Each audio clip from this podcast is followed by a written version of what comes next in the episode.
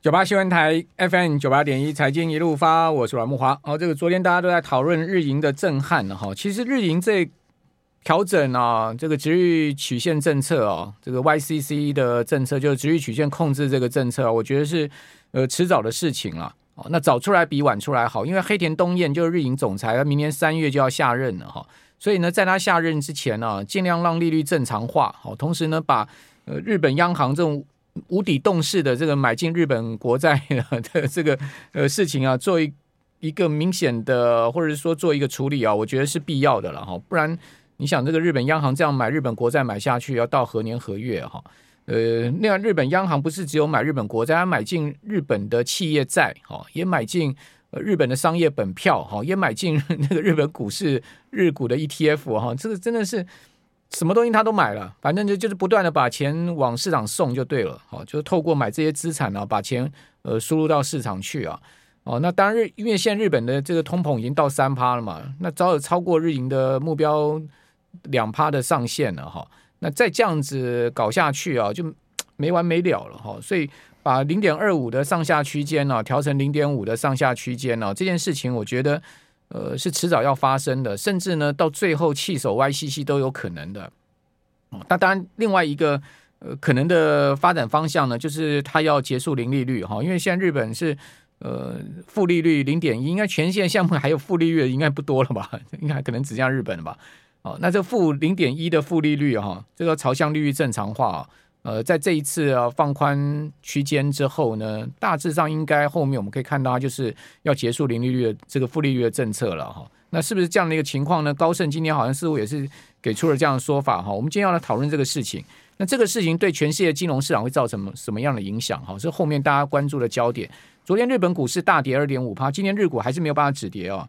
好，日股今天再跌了百分之零点七的幅度。那另外日元大升四趴，不过今天日元已经升不太动了哈。我刚刚看一下日元在一三一，哦，就大家昨天收盘的位置哈。那我们请教是淡江大学财务金融学系的段昌文老师，在我们节目现场，我们同时透过 YT 哦有直播今天的节目哦。段老师您好，呃，木文好，还有听众朋友大家好，好。段老师马上要去日本了嘛，对不对？是这个一月份，一月份日日元换了吗？早就换了。哇，那你就换到低了，对不对？对，哦、这个昨天这样一升四趴上来，有赚到了。其实，在两个月前，应该我们也有提到过，大概日币已经到底了啦。对 那看这种大就到对啊，看这种政策的话，想必这个日本央行绝对会有一个啊、呃，这个突然间放一只灰犀牛出来哦。嗯、所以我觉得这个对于全球资产有什么影响啊？我觉得啊，债市冲击应该会大于股市。嗯，那再来哈，如果说对哪一个市场会比较影响的话哈，我觉得对于欧美市场的冲击应该会大于新兴市场。嗯，怎么说哦？我们从那个日本啊，它在啊实施 YCC 曲线，突然间哦，这已经实施十年了嘞。如果突然间要让这个直利率曲线往上翘的话哈，那这个恐怕在美国联准会上面的话，可能是会是一个。火上浇油啊！为什么？因为大家都猜说联准会应该是不会再升息，或者是说缓升息哦。其实这样子可能会更让所谓的 Fed 啊更坚定的来去实施所谓的紧缩的决心哦。那通常啊，我们看呃，要对抗日本嘛？对啊，所以如如果我们看日本，为什么我说啊，对这次啊债市的冲击大于股市？其实大家如果看那个债券市场的 ETF，最近两天啊，跌得很重，都有跌。然后，那所以啊，我是认为是说，如果依照日本这种利率曲线跟美国的利差逐渐如果在缩小的时候啊，我觉得是打了谁的脸哈？我觉得打了很多一些套利的一些人，carry trade 的，对，就借日元啊，然后呢去买海外资产。对，尤其我们看呃那个日本有一档最大的一个呃那个呃那个退休基金啊，GPIF 啊，它的。持有的那个资产啊，债券啊是多于权益，嗯，所以债券多于权益的话，如果是这样子的话，那岂不是？而且它的债券大部分都是有做投资组合，但是它的权益的部分的话，基本上都投入美国股市啊，所以如果是利差缩小的话，那这些套利者的话，他一定是卖外卖外外币的，而把外币换成日币嘛，对，所以。这个成本增加是在日日呃日币的部分嘛？您刚讲说它债券大于权益，可以详细解释一下吗？也就是说，这一档基金的话，也就是这是全球最大的一档退休基金呢。JPIF 对，JPIF 这是全球最大的哈。虽然它画的是四分之一四分之一，也就是海外持有二分之一，国内的持有二分之一。那做这个汇率上的平衡就对了。对，所以它在国外的部分也是用二分之一、二分之一债券这个权益，但是目前来看的话，是债券是大于啊股票的。那如果债券大于股票的话，再看它债券跟股票到底分布在哪一个国家来看的话，哈，它的股票。多数都集中在美国啊，那债券现在看起来是有分布在欧美国家等等的国家有分散的啊。那如果说是这样子的话，那如果早期他去借日币去买美股的这个人数应该是非常多啊。这套利的人大部分都会去套美股哦。所以呃，JPIF 第一个就是说，它投在海外的部分可能会因为日元升值而出现了某种汇汇汇率上面的问题。是哦，那另外呢，就是说。那 JPIF 可能还好哦，那最最麻烦的是一一一些法人，或者是说有些什么渡边太太哦，借了日元去买美股，好，或者借了日元去买这个美债，原本想说赚一点那个固定收益，就没有想到一天日元升四趴，对，马上 一年的固定收益都没了。所以呃呃，有人就讲说啊，这个啊，这个简直就是对于这些大批的套利者啊，他可能会阴沟里翻船。对，那这个事情后续还会怎么演变呢？因为高盛是说，呃，可能会结束负利率嘛。我觉得这个下一步应该是这样，往这个方向走。对啊，那如果结束负利率的话，那可见它的 YCC 曲线的话啊，也就是说，我们普遍在台湾所认知就是直利率曲线嘛，会比较变得比较比较陡峭啊。那变得比较陡峭的话，我们尝试其实啊，在十二月七号的时候啊，那个日本银行的一位专员的话，他已经有撰写一篇文章过哈，他认为说，这个日本的长期利率啊，虽然固定在那边，就是因为长期利率都固定在那边，导致于日币的汇率啊，对美金啊波动性很大。今天如果说把它放宽之后的话，基本上可以让这些呃日币的汇率波动性变小，所以这个在十二月七号已经有这些文章出来了。那这些文章出来的话，我看黑田东彦应该也是呃了解这一点，因为呃。基本上我们在对比所谓的任何两个国家的利差的时候，都是拿长期利率去做比去做比较。这一次呃，黑田东业所调整的百分之零点五是调长期的收益率嘛？那等同就是告诉我们说，十年期的收益率可能会来到百分之零点五左右。昨天就已经冲到快百分之零点五了。对对，对，一天就往上冲。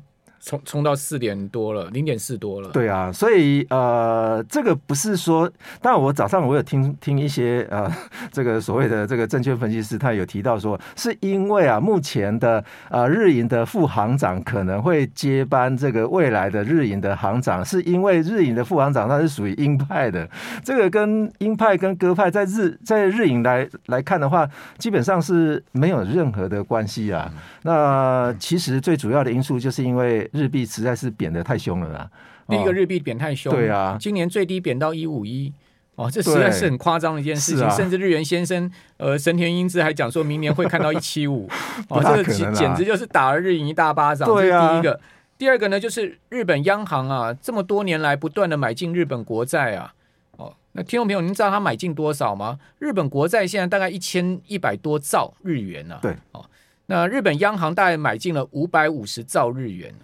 五百五十兆等于多少美金啊？大概等于四兆美金呢、啊。对，等于说一半的日本国债是被日本央行就日银给买掉了，好，买进自己的仓库里面，而且呢，买到四兆美金的日本的呃这个国债的一个规模啊。那日本的 GDP 才多少？日本 GDP 才五兆多美金啊，所以他赚。日银单是买债就已经等于快快是它的 GDP 的规模了，这是夸不夸张啊？对啊，所以呃，就有日本自己的证券公司的一个总裁，他就指出说，这次黑田东彦啊，他调升了这个 从零点二五调升到零点五的话，虽然很虽然很很小啦，但是这个是调升一倍呢。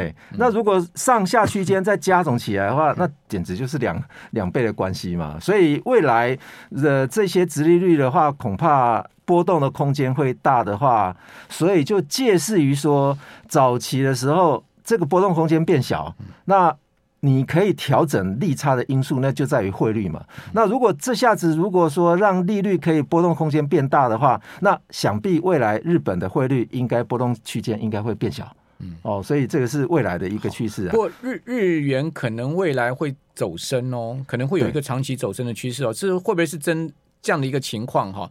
以及后面会对于整个全球债市哈造成什么样的进一步的影响？我们等下回来讨论这个话题。九八新闻台 FM 九八点一财经一路发，我是阮慕华哦。国际货币基金会讲说啊，日银调整政策是明智之举啊，而且呢明确传达政策讯号。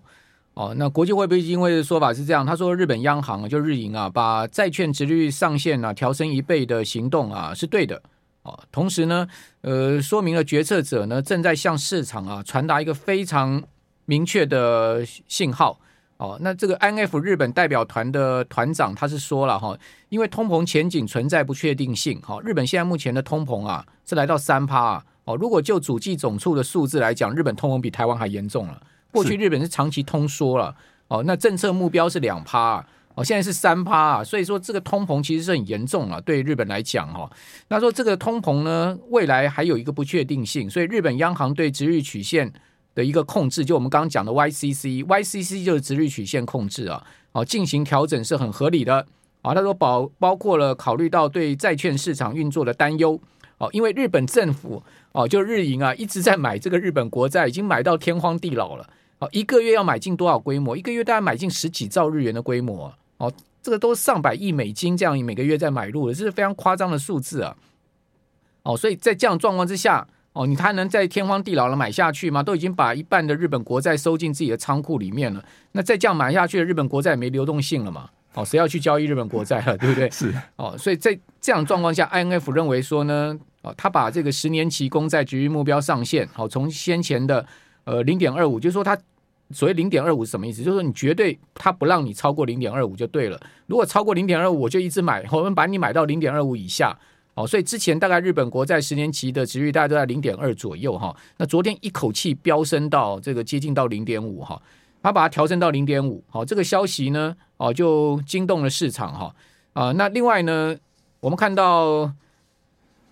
这个高盛的说法哈，他说呢，日银下一步可能会放弃负利率，好，就是回到正常的利率了哈，至少回到零利率，或者是说呢正的利率哈。呃，高盛是认为说，日银会更强调促进日本公债市场功能的必要性哦，代表放弃负利率政策的可能性提高了哦。同时呢，呃，高盛驻日本的经济学家也说啊，他说日银的这个做法啊，主要在强化殖利率曲线 YCC 的政策的永续性。哦，类似周二的政策的微调，哦，那完全放弃啊，哦，或者结束 YCC 啊，这个可能性不高了。哦，我觉得，呃，以日本央行买进这么多日本国债的情况来讲，他要放弃 YCC 那不得了，哦，他要亏死了，是，哦，他会赔得很惨。哦，我看到的数字是这样说，今年大概六月的时候啊，日本央行五百多兆日元的。呃，持有这个日本国债大概还赚四兆多左右的那个盈余，就是说它还有赚钱了，大概四兆多，到现在已经变亏钱了。哦，就不但没赚钱，已经变亏钱了。哦，所以他如果说经过昨天这样子的呃国债的价格的这个呃等于说大跌哦，他可能亏更多了。哦，之前我看到亏已经亏到好像差不多。呃，一一一兆左右日元了。啊，昨天这个数这样一跌，就可能亏的不不得了的一个数字。如果它整个放弃，那崩盘不得了。哦，所以就要请教段老师，后面日元会不会升啊？哦，因为法新说呢，明年日元一月就会升到一二五啊。我觉得应该会升的哈。但是对台币而言的话，到底台币会升还是日币会升啊？我觉得两种币别啊，因为我们台币的话是属于亚币之一的哈。那如果日币在升，嗯避免不了了，就是亚币绝对会跟随着升嘛。我觉得是升完到一段时间之后的话，大家还会再跟着进贬。为什么？因为出口嘛，所以呃，刚刚木华所提到了那个 IMF 的一个历史的，我觉得 IMF 不应该再针对任何一个单一国家去发表一些它的政策到底好还是不好的问题哦。为什么？那有没有犹记哦？一九九七年亚洲金融风暴的时候啊，那个韩币贬的呃贬的非常凄惨的，是因为泰铢的关系哈。所以呃，一九九七年十二月三号，韩国啊。是它的国耻日啊！为什么？IMF 接收了啊，接管了啊，整个韩国的一个金融体系呢？嗯那当时接收金融体系的话，基本上我们看到了一件事情啊，就是说，呃，所有的韩国啊，快倒的公司啊，只有两种选择，一个。就是拒绝外援的外资，要不然你就等着倒闭哎。嗯，所以韩国的例子的话，是因为也是因为当时的一个金融风暴。那是不是这一次 IMF 也看到了日日本也有可能会有出现这种情情情境发生哈？也就是说，刚木华所提到，比方说他调升利率，他的国债支付的利息要增加，他现在又是赤字，那怎么办呢？那是不是要等着他的呃这个呃他要？贬值要救他自己的公司，救他自己的出口，似乎好像也很困难的样子。我我觉得日本很很麻烦。对，日本未来真的很麻烦，因为第一个日银买进这么多这个国债哈，他后面要怎么处理？对啊，这个是第一个很麻烦的事情。第二个呢，就是说日元升上去，其实对他出口也讲实在不利啊，对不对？他今年出口很好。最主要因为日元贬到一四零一一五零，其实其实我但是还是贸严重贸易逆差。对，其实我想要讲的是说，当年呢、啊，那个韩国啊，他跟 IMF 总共借了两百二十亿美金啊，哈，那在国内发动什么样子的政策，知道吗？他鼓励所有的民众去现金啊，所以当年的一九九七年的时候，那个金融风暴的时候啊，很多的韩国民众啊，把自己的市金啊捐给政府啊，对啊，对，那捐给政府之后的话，总共捐出来结果是二十二亿。左右而已，那不无小补啦，大概是两百二十亿里面的百分之十，二十二亿美金吗？对对对，那也还不少啊。对啊，很多啊，所以这个都是集所有民众的这个物资哎，那来抢救这这些政府所捅出来的一些篓一些篓子嘛。那如果依照现在来看的话，那日银是不是也是在救日本的？这些金融体系啊，这不可能。所以我看到啊，这个知名的这个避险基金的一个大鳄啊，他他说了一句话啦，也就是说，如果日本是放宽 YCC 的政策的话，这是非常恐怖的一个主意哈。那新兴市场可能会面临很大的一个风险哦。那是不是东南亚地区这整个地区可能都会是一个啊一个风险的地带哈？所以分析人士啊，大概警告日影呢，必须要非常小心，不要让 YCC 曲线啊很快速的变陡或者是往上升。它应该不会了，对，它应该就是这一步先到位之后就会停住了，因为它如果整个气手 YCC 的话不得了。对，这个恐怕认为是一个大超级大地雷。呃，这个是，这是。非常大的一个风暴，啊，美国也不同意啊。对，今天多少人借日元去买美债？